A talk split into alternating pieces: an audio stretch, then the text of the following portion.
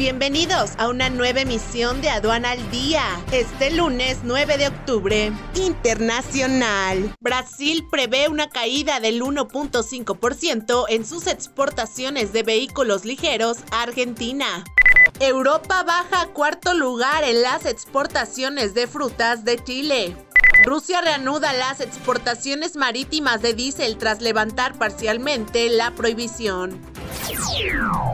Nacional. Por retrasos en la frontera México-Estados Unidos, el comercio recibe un impacto de 1.900 millones de dólares.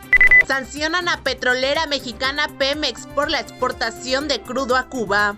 Entran 10 máquinas en paros técnicos en Chihuahua.